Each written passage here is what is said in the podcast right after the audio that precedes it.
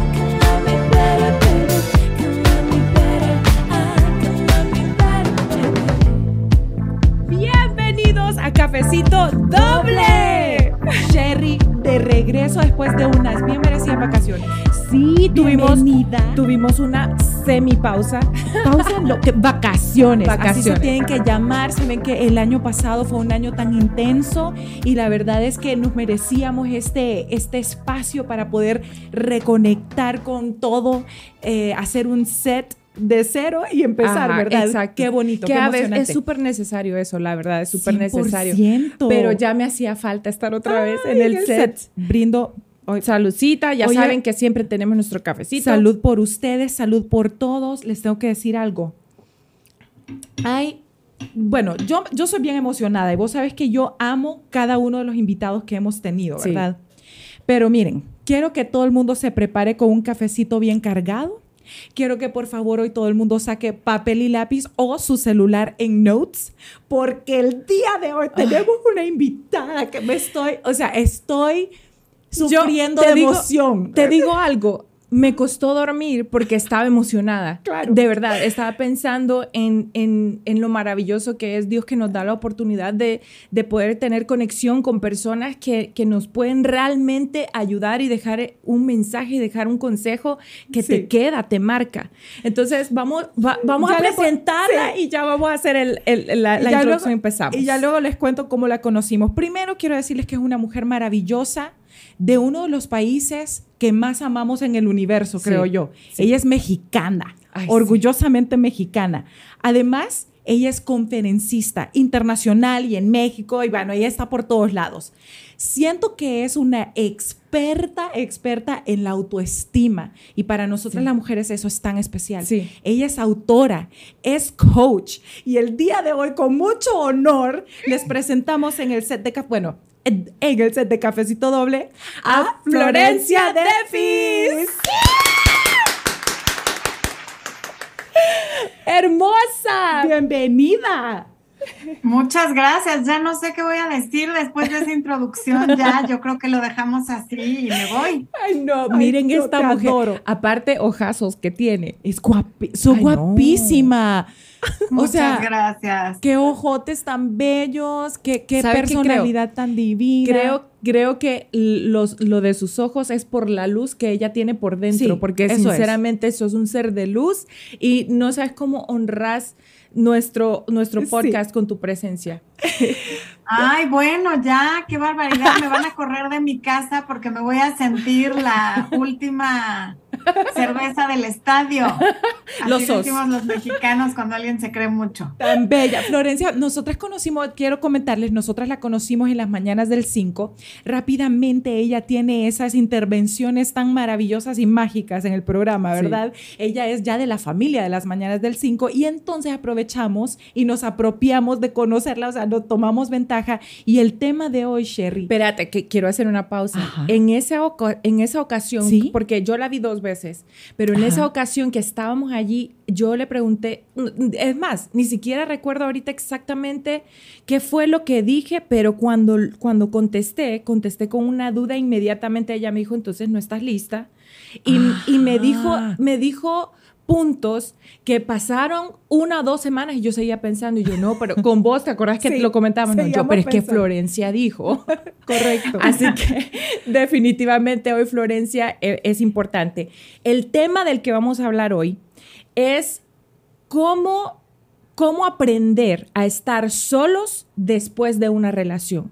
Eso es sumamente importante porque todos sabemos que pasamos por rupturas, es, es bastante común, pasa, pasa, pero después eh, nos quedamos en un limbo, en un lugar en donde no nos reconocemos, estamos acostumbrados ya, dependiendo de cuánto ha durado esa relación, a tener, eh, a compartir amistades, a que su familia ya es mi familia, asistimos a, a los mismos lugares, vamos al mismo gimnasio, comemos en los mismos restaurantes, ya nos reconocen, es un momento muy incómodo.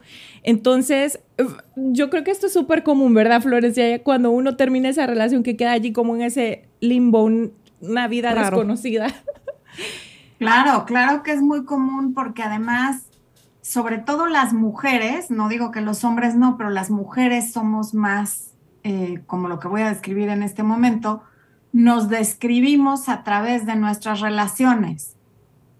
¿Qué quiero decir con esto? Las mujeres decimos, por ejemplo, muchas conferencistas se presentan diciendo soy fulana de tal, soy mamá, esposa y al final dicen cuál es su profesión Mm. y la razón por la que van a dar la conferencia.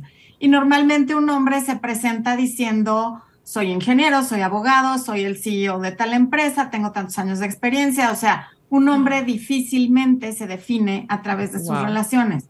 Las Wow, mujeres sí. somos más de soy esposa, amiga, hermana, ¿no? Ay, wow, Y eso sí. es lo que nos define. Entonces, en el momento que tenemos una ruptura, perdemos parte de la identidad.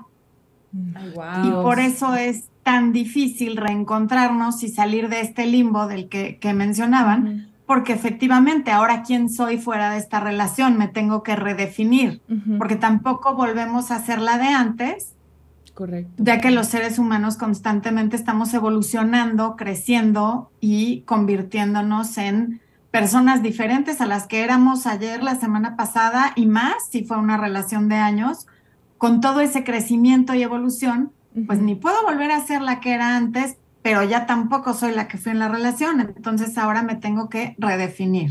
Ten- tenés Claro, y decís como, ¿y entonces quién soy?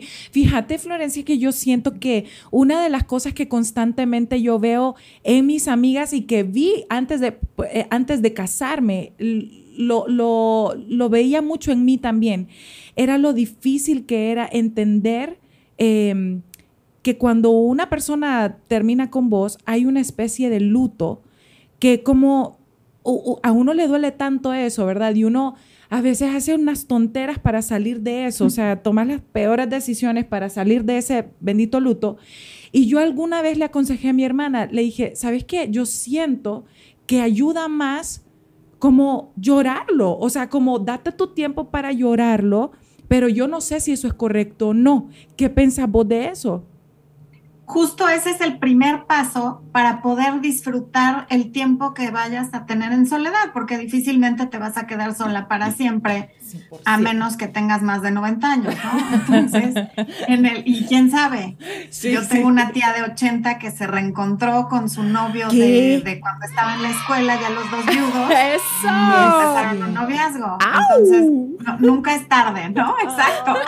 Amo El eso. caso es que el, el duelo del que tú hablas es el primer paso para poder disfrutar de esa, de esa soledad, pero no esa soledad eh, de, de, mm, tristeza, sino Correcto. la sol edad es la edad del sol, de tu sol.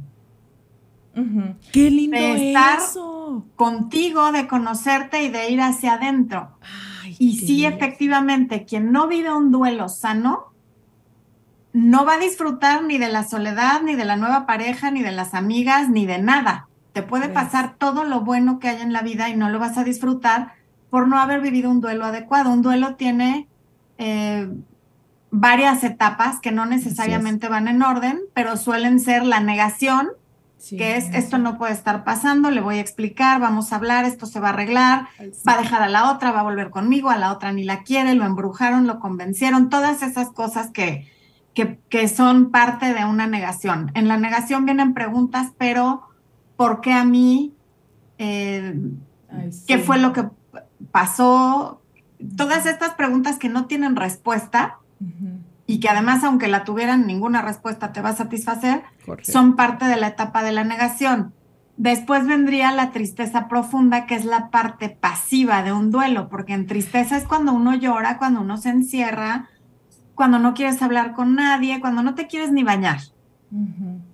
Esa es la tristeza. Duele, sí, duele, muchísimo. Exacto. Y luego viene la ira o el enojo, que es la parte activa del duelo. Cuando uno está enojado, le voy a escribir y le voy a decir y voy a subir a redes para que se entere y me voy a sacar fotos con un modelo para que crea que ya ando con él y le voy a hablar a su hermana para que le cuente y me le voy a aparecer en no sé dónde. Y esa es la parte de la ira. Que básicamente, perdón. Dime. No, que, que básicamente si ya vas en esa etapa, vamos evolucionando. vamos avanzando. Exacto. A veces puedes regresar de la ira a la negación o a la tristeza. O sea, el duelo no necesariamente es una línea recta. Ok. Opinión personal, yo prefiero cuando, por ejemplo, mis clientes de coaching ya están en, el, en la parte de la ira que cuando están en la tristeza, porque es mucho más fácil sacarlos desde ahí que desde la tristeza. Ay, sí, sí, sí. sí. Y después del, del, de la ira vendría la negociación, que es cuando ya le estás pidiendo a Dios, bueno, si me traes a un hombre bueno, yo voy a hacer no sé qué, o si, si me lo encuentro y, y, me porto bien, entonces quizás voy a conocer a otra persona. O sea, ya empezamos a hacer negociaciones con un poder supremo o con nosotros mismos sobre si recibo este poquito alentamiento, entonces yo voy a hacer esta otra cosa que va a ser positiva. Y finalmente viene la aceptación y ahí sí, cuando llegas a la aceptación, pues ya llegaste y ya terminó tu periodo de duelo. Y un duelo sano va a depender de cuánto duró la relación, quién terminó a quién, por qué terminaron. Em, si hubo eh, infidelidad, si no la hubo, si tu ex ya está con otra persona, o sea, todo eso es muy individual, entonces no se vale cuando le decimos a alguien, ay, es que ya pasó un año, ya bájale, ya deberías de estar así, o te veo demasiado bien, como que ya no te importa porque ella está saliendo con otra persona, pues qué pasó, o sea, porque el caso es que la gente nunca está contenta, ¿no? Es cierto que justamente eso era una de las cosas que te iba a decir a continuación, porque yo creo que el tiempo, el proceso, el proceso de salir y entrar a relaciones, varía tanto de acuerdo a la personalidad de cada persona. Digamos, Sherry y yo siendo gemelas, estando juntas todo el tiempo, haciendo lo mismo, y, pues lo lógico que sería que fuéramos como iguales para, o parecidos para tomar ese tipo de rupturas eh, o de situaciones en la vida ha sido bien diferente. Yo recuerdo, obviamente que me acuerdo del dolor, yo ya estoy casada hace muchísimos años, este año cumplo nueve, años de casada y fui novia de... felicidades! gracias. Y fui novia de él eh, cinco años, entonces tenemos muchísimos años juntos, yo estoy tan enamorada de él, o sea, como todos los días me siento, yo lo comento con mi hermana a veces como, wow, yo es que lo amo tanto, estoy tan enamorada como si lo acababa de conocer. Entonces, yo recuerdo todavía, obviamente, aunque fue hace mucho tiempo, esas rupturas y me dice Sherry, pero ¿cómo lo superabas tan rápido? Y le dije, no lo superaba rápido, pero entendía que había un proceso. Y fíjate que ahorita que estabas hablando, yo, Florencia, estaba pensando, wow, eso lo, esa parte la hice bien, porque yo sí, los, yo sí lloraba, o sea, obviamente que sí lloraba, me dolía muchísimo, me cuestionaba muchas cosas, pero sí disfrutaba mucho de esa transición de estar sin esa persona hacia lo que deparaba el futuro. O sea, me acuerdo vívidamente estar con mis amigos y disfrutar ese momento como, que estoy en esta transición. Es paso, es un paso en el tiempo. No, y decidiste estar presente también. Presente. Porque si no hubiera sido o una depresión o una ansiedad en donde vivís en el pasado o en el futuro y estás allí, pero estás tratando, o sea, conscientemente de estar en el presente. Pero tus tiempos han sido tan diferentes, Florencia, y es donde yo digo... Mira, Eh, te hay voy, que respetar Y, ahora te voy a dar un, un- poco resumen de mi última ruptura, ya para que luego podamos ya enseñarles a todos o aconsejarles. Analicemos. con- an- analicemos. es que somos tan diferentes, Florencia. Pues mira, mi última eh, relación duró como dos años nada más, Eh, pero cuando terminó, cu- él terminó conmigo.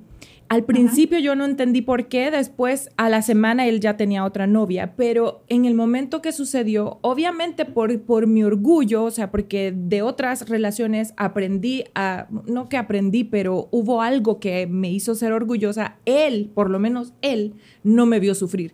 Y yo sí lo quité de todas mis redes sociales, no miraba nada de él, le pedí a mis amigos, porque tengo una muy buena amiga que me pasaba mandando fotos y me decía, mira, esta es la nueva no, novia. Y yo, te pido por Fatal. favor, si yo ya cancelé a este hombre de mis redes sociales, te pido por favor que no me mandes nada, no quiero ver.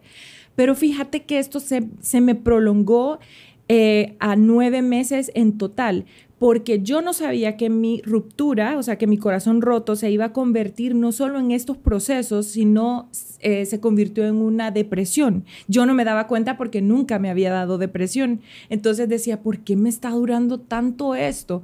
Pero en fin, al final cuando ya siento yo que, que salía, y por eso creo que es importante que, que hablemos del tema de hoy, empecé a hacer cosas que para mí me funcionaban, porque como me dio depresión, yo solo estaba bien, por ejemplo, me metí a CrossFit, que a mí me encanta el CrossFit, y yo solo estaba presente la hora que duraba el CrossFit y después las 23 horas del día restante estaba en ese limbo. Entonces decía, bueno, pero esa hora I take it, la acepto, gracias a Dios Sí, por sí. esta hora, ¿me entiendes? Porque estaba funcionando. Y me puse a ver eh, así eh, videos en YouTube para, pa- pe- pero nada funcionaba en realidad al 100%, sino que eran momentitos. Me daba escalofríos en la espalda, Florencia, hasta la cabeza. Yo no, yo no entendía lo que me estaba pasando. Y luego un día, antes de dormir, hice dos cosas. Esto fue lo último ya, y creo que fue mi cierre. Esa noche cerré los ojos y me imaginé un viaje desde mi cama. Yo físicamente me vi que me levanté de mi cama, salí de, la casa, esto estaba en Miami, eh, salí de mi casa, me subí al carro, manejé, visualicé toda la calle hasta llegar a la casa donde era la casa de mi exnovio y yo tuve una conversación imaginaria con él para soltarlo. Ay, mirad, solo, solo, ay, solo, solo de recordar, ¿sabes? El, el- Claro, te regresa la emoción, recordar es volverlo a vivir. Tu cerebro no sabe si está volviendo a pasar o si ya pasó. Ay, no, qué horrible. Pero, pero, lo solté, ¿sabes? Como le, le dije todo lo que le tenía que decir, eh, que supiera, en- y, y, saben, esto es difícil porque es en tu mente, esa persona ya te dejó, no le está importando en realidad lo que, lo que, o no es que no le está importando, pero quiero ya, decir, ya él siguió, pasó la página. estaba en otro, en, en otro paso, pero yo decidí ir y tener esa conversación y le dije, te amo, te suelto, te deseo felicidad y, y sé, sé que un día no me vas a doler, pero hoy te suelto, te dejo ir con todo mi amor. Y, y regresé a mi casa. Y, y regresé, o sea, en mi mente regresé a mi casa Sí, y claro, dorm- claro. dormí tranquila y al día siguiente me levanté y agarré un lápiz y un papel y tengo, lo tengo, lo encontré el otro día. Eh, hice como seis páginas que se las escribí a Dios y le pedí exactamente lo que yo quería en una relación, en un, en un hombre. Y fíjate, han pasado, qué sé yo, ¿cuánto, cuánto tiempo ha Ya pasado? bastante Cuatro, cua- eh, cuatro, cinco años y he seguido soltera y no ha llegado esa persona, pero sabes que, que, que yo sé con fe de lo que yo escribí, yo sé que ese mensaje le llegó a Dios, ¿sabes? O sea, eso va a suceder. Qué fuerte, qué fuerte, porque mira, me llaman la atención varias cosas. Una, dices que tu orgullo, yo creo que no es orgullo, es autorrespeto. O sea, no, no tienes, si a ti no te da la gana de que tu ex te vea llorando por él, pues no tiene por qué verte, ¿no? Es, es, es, una, es lo menos que te debes a ti misma, el respetar con quién compartes tu vulnerabilidad. Sí. Sí, sí. Y, elegiste compartirla contigo y quizá con tu círculo más cercano, pero no tenía por qué ser con una persona por la cual tú te estabas sintiendo traicionada. Así es. Y lo siguiente que me llama la atención es confirmar cómo e, el poder de la mente y cómo puede ser tu mejor amiga o tu peor enemiga. Tú pudiste haber usado esa visualización que hiciste. Yo lo llamo visualización. Sí, lo visualicé. Cada quien lo ve de diferente manera, ¿no? Tú la pudiste haber usado para imaginarte que fuiste a su casa y se abrazaron y te dijo voy a llegar, dejar a la otra porque yo también te amo y vamos a volver y entonces te habrías dormido igual de ansiosa que siempre o no te habrías dormido. Sí. O a lo mejor te habrías dormido para despertar sin haber avanzado nada. Sí. Pero tú elegiste hacer esa visualización para dejarlo ir. Sí. Y ese es el poder de la mente. También pudiste haberle ido a echar bronca, a insultarlo, a ofenderlo, pero lo, lo, fuiste a dejar ir en amor, en agradecimiento y en, pues desde la persona que eras a, partir de la ruptura. Y entonces, claro, que fue como si hubieras tenido una conversación con él. Y te digo algo, da igual si a él le importa o no, porque tu bienestar se trata de ti, no de él. Lo que la otra persona crea, piense, opine, no sepa si le importa o si no le importa, es completamente irrelevante. importa lo que sientes tú que lo sacaste de tu pecho, porque como dice tanta gente, mi pecho no es bodega, como para estar guardando todas esas emociones. Sí. No, lo sacaste, lo dejaste ir y ya se acabó. Si a él le importa o no, a mí no me importa y espero que a ti tampoco, porque se trata de tu bienestar. Y esa es una parte donde mucha gente se atora en su duelo, en que es que a él no le importa, es que él me dijo, pero es que él ya está con otra. Y en tu duelo la otra persona es irrelevante, lo que piense, lo que sienta, lo que diga, porque se trata de ti.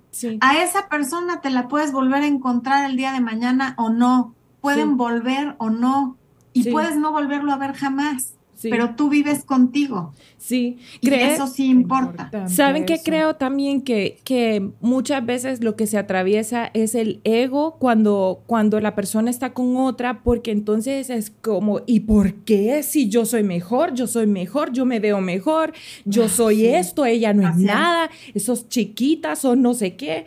Eso pasa mucho. Mucho cuidado con lo que digas de las chiquitas, ¿eh? Sí. Mucho cuidado porque yo soy muy chaparrita. Ahí sí no nos metemos. Correcto. Eso. Así como hay un dicho súper bello de, dicen que en los frascos no sé qué y yo digo, es cierto. Están los, perfumes más caros. Ahí está, eso es. Y vieras que nosotras somos súper grandotas, altísimas. Pues sí, los chaparritos tuvimos que inventar dichos como ese del perfume y Napoleón Bonaparte decía que la inteligencia del hombre de la cabeza hacia arriba, pues sí, que nos queda, ¿verdad? ¿Qué vamos a decir? Florencia, ahorita que justo estamos diciendo eso, yo, yo siento que vos sos una mujer tan como, o sea, mira, honesto, honesto, te lo digo, yo platico con vos, te escucho hablar, te escucho en tus redes sociales, y digo, wow, cuánta sabiduría, o sea, cómo, una mujer puede tener tanto conocimiento de tanto valor, pero yo, yo te tuve mucha curiosidad en saber si vos, Florencia, todo el tiempo, desde tus primeras experiencias en relaciones, siempre tuviste esta madurez o te costó con trancazos, como dicen, o cómo, ¿Cómo fue tu proceso personal con, con, este nuevo, pues con todo lo que enseñó, para llegar a hablar de esto, pues? Mira, viéndolo en retrospectiva, en su, yo, yo soy Leo y, soy una enamorada del amor, ¿no? siempre, siempre lo fui y además para mí, pues sí, es muy importante ser el centro de atención y la validación de los demás y, y, lo digo con toda sinceridad porque pues conocerse es parte de quererse. Y, esa, es- esa es parte de quien yo soy y de mi personalidad, ¿no? Y pues así fui desde siempre y además hija única, entonces pues toda la atención sobre de mí, en fin. Sí, Yo en el momento siempre estaba sufriendo por alguno, se llamara como se llamara. Es de- Siempre había De verdad. ¿Qué? Pero No. viéndolo en retrospectiva, la verdad es que nunca me fue tan mal, nunca pasó nada tan grave como yo lo veía en ese momento. Ahora que soy coach y me dedico a esto y oigo las historias de otras personas, digo, a mí me fue de maravilla. Y vos ¿no? solo eras dramática, entonces. Pero yo eh, soy, muy, sí, porque sigo siendo súper dramática. O sea, si un día le preguntas a mi esposo, te va a platicar este, que podría yo actuar en Broadway, ¿no? Porque todo es de... ¿No? Pero efectivamente, pues mira, yo fui la última en casarme de mis amigas, por ejemplo, porque además eran otros tiempos. Yo este año cumplo 50. ¡Wow! ¡Qué sorpresota! Te ves súper muy bien. 49. Amiga, Gracias, amiga, por favor, algo. hagamos otro episodio para saber qué comes, qué tomás, eh, que- en qué leche te bañas. O sea, no sé, no, no sé.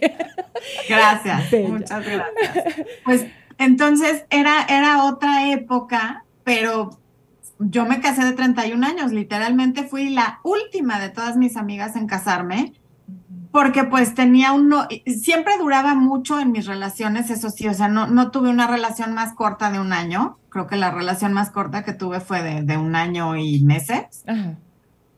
Pero finalmente, pues, desde el primer novio que lo tuve a los 14, 15, hasta el Expo, eh, desde luego me tocó estar de los dos lados. Me tocó que me dejaran y me tocó dejarlos, pero siempre tenía que haber drama, porque si no, ¿cuál es el chiste de la vida, verdad? De que iba uno a platicar con las amigas.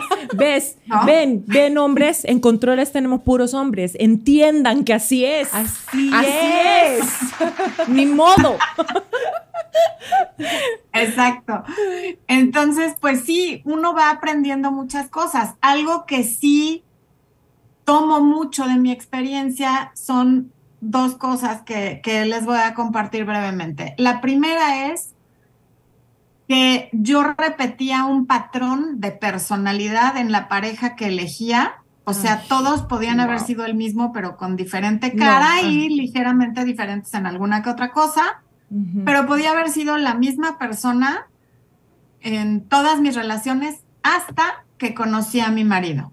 Wow. Siempre eran hombres tipo mi papá, que en realidad es tipo yo, que también quieren llamar la atención, que a donde lleguen son el más conocido, que siempre tienen la broma, el comentario, el con- rodeados de amigos, el centro de la fiesta, el, y entonces obviamente siempre había mucho choque. Claro, claro.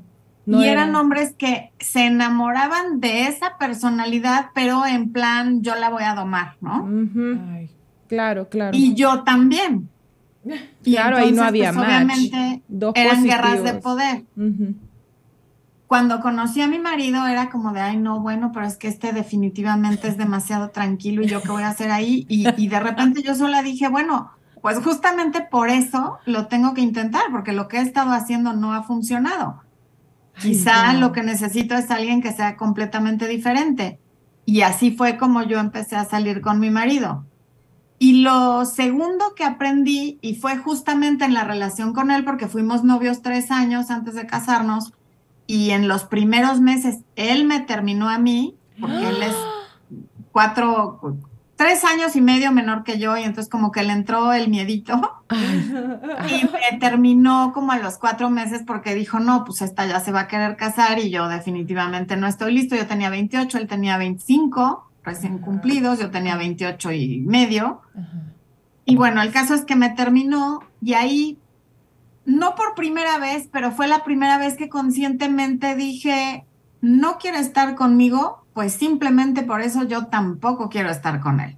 O sea, mi reacción fue, no quieres, tú te lo pierdes. Pero así me salió como del alma. Ay, wow, Wow. sí. Sí, Wow. sí, sí. Y empecé a salir con otras personas muy rápido, porque además había sido una relación muy corta.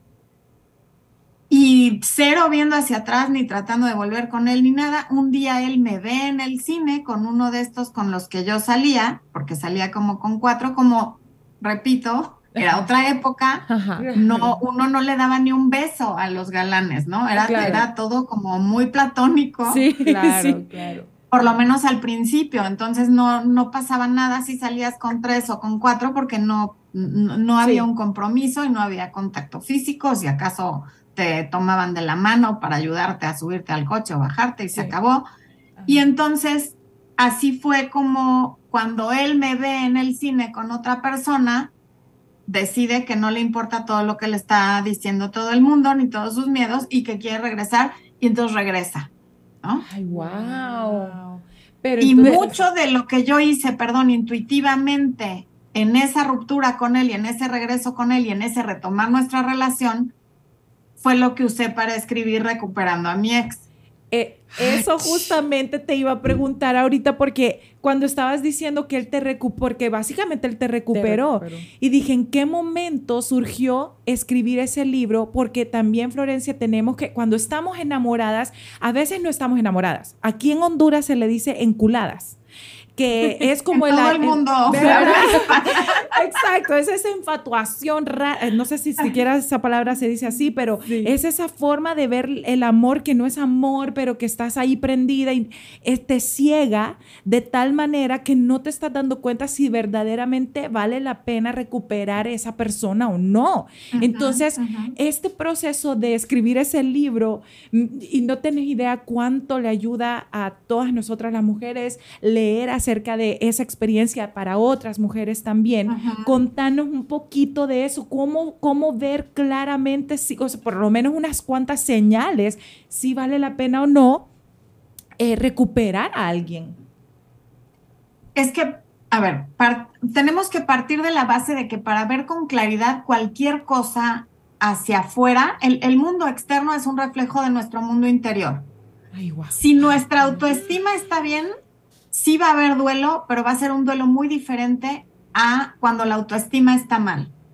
No es lo mismo terminar una relación cuando, ok, te, terminas la relación y eso te parte el corazón, pero te gusta tu trabajo, tu salud está bien, tu relación familiar está bien, tu red de apoyo con tus amistades está bien. O sea, en general tú te sientes triunfadora, excepto porque estás terminando con el novio y tú no querías y él te terminó va a ser muy diferente tu proceso a cuando estás en un trabajo que odias, no tienes amigas, las compañeras de trabajo te agreden, el jefe te acosa, con tu mamá te llevas del chongo y además vives con ella, eh, tu salud no está bien, subiste 10 kilos o bajaste 10 kilos o te sientes mal físicamente, es completamente diferente un duelo que el otro. Wow. O sea, de verdad todo lo que dijiste ahorita, yo no sé ustedes, más de alguien debe estar en su casa diciendo como, claro, ahora lo entiendo todo. El autoestima siendo, creo, casi el, pilar, o sea, la base de todo. De todo. Tu autoestima. Es la base de todo. Ay, wow. De hecho, la autoestima la compone, esto lo, lo además lo enseño en el, en el taller de autoestima que, que doy, eh, se compone nuestro mundo digamos que de nueve áreas. Ok. Uno es el ambiente memético, que es el área de paquetes de información y cosas socioculturales. De hecho, de ahí surgen los memes, ¿no? Eh, por ejemplo, estaba el tema de Shakira y Piqué, que era conocido a nivel mundial, y, y, eso se convierte en muchos memes porque es algo sociocultural que está pasando en todos lados. O el año pasado, cuando fueron los Óscares, era la cachetada de Will Smith, de Will Smith y entonces todo se relacionaba con él y con, ¿cómo se llama la esposa? Se me fue. Eh, eh, Jada, Jada, Pink. Jada, y todo era alrededor de ellos dos.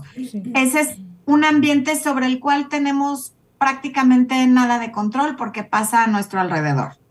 Después, el segundo ambiente es nuestro cuerpo, la salud, mi peso, mi alimentación, todo lo que tiene que ver con mi cuerpo, si hago o no hago ejercicio, si tengo o no tengo actividad física, em, si he ido o no he ido a, a, mis chequeos con el ginecólogo y con quien tenga que ir, y todo eso es la parte de mi cuerpo. En tercer lugar tenemos al ser, y este es eh, donde está nuestra parte intangible, las emociones, los sentimientos. Si siempre estoy enojada, pues eso me afecta. Si siempre estoy preocupada, eso también me afecta. Si soy una persona culpígena y me siento culpable de todo lo que pasa a mi alrededor, pues también me afecta. Y también si soy una persona positiva y que siempre procura estar alegre, pues también me afecta hacia lo positivo, ¿no? Así es. Fíjate que... Pero te quedaste en el 3, Florencia, no En se va a tres, en el tres. Sí, sí, sí. no se va a olvidar. No, no, no. Entonces mejor que siga porque no la quiero cortar y ya luego te digo. Ok, me- me- te los digo brevemente Sí, cada no, uno. sí. El cuarto es la naturaleza, porque eso afecta el estado total del yo. No, no vive igual, no tiene una relación igual con la naturaleza. Quien vive en Nueva York, que quien vive en Hawái, que quien vive en una isla en Fiji, ¿no? Entonces, Sí, ¿qué, tan cercano es mi contacto con la naturaleza? Tiene todo que ver, porque Wow. y quien vive en Londres siempre está nublado, quien vive en Hawái ve arcoíris todo el tiempo porque hay lluvia con sol, quien vive en Las Vegas pues ve una naturaleza muy artificial y así sucesivamente, ¿no? Sí. Y eso también afecta. También quienes viven en lugares donde las cuatro estaciones son muy evidentes, a quienes vivimos en una ciudad como la Ciudad de México, donde pues siempre pareciera haber el mismo clima con ligeras variaciones. Luego viene la espiritualidad, ese es el 5. La gente es- que cree en algo, la que no cree en nada, la que hace oración, la que medita, la que va a retiros, la que no va a retiros, la que se rodea de personas igual de espirituales o quienes no lo hacen. El sexto ambiente son nuestras relaciones con la familia, con amigos, con colegas, con compañeros de trabajo, con empleados y todas nuestras relaciones humanas. El séptimo ambiente serían nuestras redes, Ajá. que no únicamente son las redes sociales ni las relaciones amistosas, sino a cuántos grupos perteneces, al de tu iglesia, al de exalumnos de la universidad, al de la Asociación de Coaches Internacionales, Es que a la de locutores, a la de tal, ¿no? Es que Esas son nuestras redes. ¿Qué alcance tengo en un momento en el que yo necesite apoyo, una donación de sangre, de dinero, de lo que sea? ¿Hasta dónde va mi alcance con mis redes? Correcto. El 8 es el financiero, por cierto, no están en orden de importancia Ajá, para cada quien, sí. son diferentes, pero son los que tenemos todos. ¿Cómo están nuestras finanzas? ¿Tengo pagados mis impuestos al día o no? ¿Tengo ahorros o no? ¿Tengo inversiones o no? ¿O vivo al día o ni siquiera vivo al día? ¿O le debo miles de dólares a siete tarjetas de crédito? Todo eso afecta. Increíble, sí. Y finalmente está nuestro ambiente físico que tiene que ver con mi espacio. ¿Mi cuarto está ordenado o desordenado? Tengo una ventana rota hace siete meses que me molesta ver, pero por desidia no he llamado al vidriero a que la cambie. o está despostillado mi buró y no le he llamado al carpintero. O está, la pared está ya muy sucia y la tengo que pintar, pero no la pinto. O tengo todo en perfecto orden y perfecta limpieza y entonces ese ambiente lo tengo bien y me ayuda a estar bien. Cuando hay equilibrio en los nueve ambientes, No si falla uno, Wow. los otros te dan contención. Ajá, ok, Ajá. ok. Cuando no tengo equilibrados los nueve ambientes y uno falla radicalmente como una ruptura, no tengo nada que me dé contención. Y entonces me puedo ir a una depresión profunda o me puedo quedar atorada en el papel de víctima, porque además en el papel de víctima, pues yo soy el centro del universo y la gente me da atención. Florencia, fíjate que ahorita que acabas de decir eso de, de yo soy la víctima, creo que es algo que, que me gustaría que tocáramos eh, porque eh, antes que nada tengo que admitir que yo me he puesto de víctima miles de veces. O sea, soy Tú también... y todos los que están escuchando. ok, sí, todos, todos, ¿verdad? No, Bueno, no más todos lo hemos hecho. Aquí somos, Estás pero muy acompañada en eso. expertos. Entonces, eh, he requerido, así como Sheila me ha dicho un par de veces, Nacho, que es su esposo y es nuestro manager también, el productor del podcast, él Ah. eh, también me ha dicho varias veces como, es que deja de ser víctima y salir, pero llega un momento en donde eso te hace clic.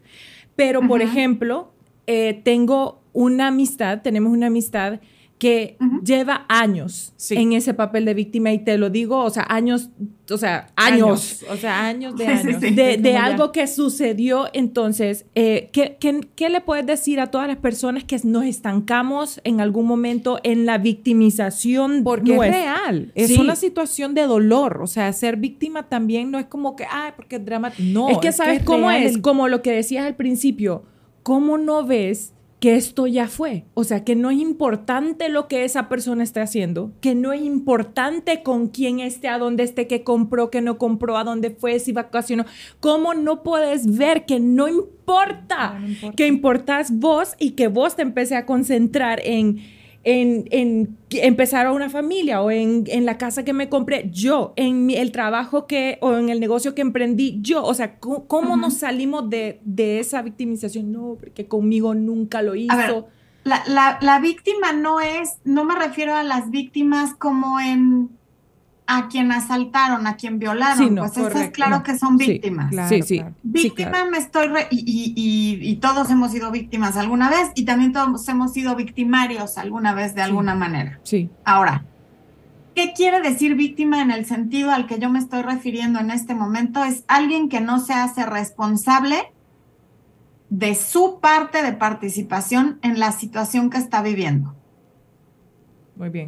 ¿Por qué? Muy bien. Porque ese infiel, ese borracho, ese violento, ese golpeador, ese mentiroso, ese lo que sea, tú lo escogiste. Muy. Exacto. Ah, eh, eh, pausa. Escu- Esto es la clave de todo. Si vos lo escogiste, también asumí esa responsabilidad, Florencia, porque no lo vemos así. Nunca. Uno es eso, tú lo escogiste. Y dos, te quedaste. Entonces, así hayas sido víctima por haber sido permisiva, no te estás haciendo responsable. En el momento que tú dices, a ver, ¿qué hice yo para encontrarme hoy aquí? ¿Cuáles fueron las decisiones que me trajeron hasta aquí? Aunque estés sufriendo, aunque te duela, ya no eres víctima, porque te estás responsabilizando. Una víctima, por definición, no se puede defender porque las cosas le ocurrieron de manera random. Ajá. No tuvo nada que ver y el universo de repente le mandó así una Sí. tragedia y pues ya no pudo hacer nada. Sí. Pero cuando dices, yo pude haber hecho esto, esto y esto diferente, o por haber hecho esto y esto y esto como lo hice, hoy me encuentro aquí, entonces ya no eres víctima. Pero cuando todo es culpa del otro, pues no puedes cambiar nada, porque tú no puedes cambiar el actuar del otro ni la forma de ser del otro, pero puedes cambiar la propia. Y cuando ves esto, dejas de ser víctima y tomas en tus manos el cómo reaccionas a la vida. No puedes Wow. controlar nada en la vida excepto cómo reaccionas o respondes a ella. Exacto. Una víctima no toma ese control de cómo voy a reaccionar. Más bien, no toma el control de responder, solo reacciona instintivamente y de una manera muy primitiva. Fíjate que una vez yo vi un short eh, que decía, que, que preguntaba, al- alguien le preguntaba al coach que cómo hacía para, para sobrellevar una situación así que te dejaban y él decía, es que no te tenés que preparar para eso, te tenés que preparar para cómo vas a reaccionar vos. No tenés control sobre lo que la otra persona va Así a hacer, es. solo tenés control sobre lo que vos podés hacer. Entonces tu reacción es para lo que te tenés que preparar si te llega a pasar esa situación. Entonces, pues eh, yo, yo creo que nos queda claro que básicamente vamos a resumir porque Florencia, detesto decir que nos, no, te vamos a tener que dejar ir como en, como en mi visualización. ¡Ay, estoy sufriendo! pero, eh, pero ya antes, antes de cerrar y de despedirte, eh, como yo creo que básicamente tocamos todos los puntos, Florencia en- nos dio un resumen de todas las cosas que básicamente tenemos que tener en balance para ayudarnos a, a vivir después de una relación, ¿verdad? De una ruptura. Eh. Antes de irnos, ¿tenés algo más que querés agregar sobre el tema eh, que le pueda ayudar a la gente? Miren, hoy, si puedo decir algo, es que el episodio de hoy me va a servir, les va a servir, lo voy a ver muchas veces y voy a tratar de absorber cada una de las cosas que dijiste, porque a uno a veces se le pasa y después queda analizando como qué fue lo que dijo. Pero ¿Alguna, algu- alguna cosa eh, que querrás Como si agregar, solo Sheila, pudieras dar un solo consejo, uno solo, uno solo así, ¿cuál sería? ¿Uno solo para disfrutar la, la soltería o para Sí. vivir el duelo? No, Para- aprender a, a vivir ya solo. Sí. Ten equilibradas las áreas de tu vida, no descuides ninguna porque cuando falla alguna te dan contención las otras ocho. Florencia, Florencia, vos das coaching, que yo voy a Sí. ser, yo voy a ser tu alumna. ¿Ok? quiero Sí, creo, es quiero que que quede claro que van a ver una persona diferente Sí. en unos cuantos meses porque yo te necesito en mi vida.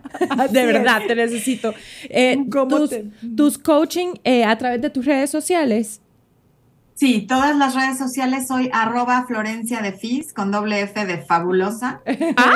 Y, y en mi página web www.florenciadefis.com. Perfecto. Miren, por favor, por favor, Inviertan tómense en su ustedes. tiempo, inviertan en ustedes. Si, si, si ahorita sienten que necesitan escuchar todo esto, si están atravesando Sí. una situación de la que creen que no van a salir, personas como Florencia son las personas que necesitamos en nuestra vida. Así que les recomiendo que inviertan en eso porque les va a salvar la vida, honestamente. Florencia, gracias por tu tiempo, gracias por cada una de tus palabras y gracias también por dejar eh, ese legado en tus libros, en tus redes sociales, toda esa información diaria que nos das. Gracias, gracias por haber estado en Cafecito Doble. Al contrario, gracias a ustedes por invitarme y ni modo que haya parte 2 para que podamos Pues, por eh, favor. alargarlo. Si te comprometes a hacer una parte 2 con nosotras en un- en, unos por días. supuesto. Perfecto. 100%. Perfecto, Florencia, un beso. Te queremos demasiado. Gente hermosa, gracias por su tiempo también. Y nos vemos un próximo episodio, otro martes a las 8 de la noche en Cafecito Doble. Yo también, yo también.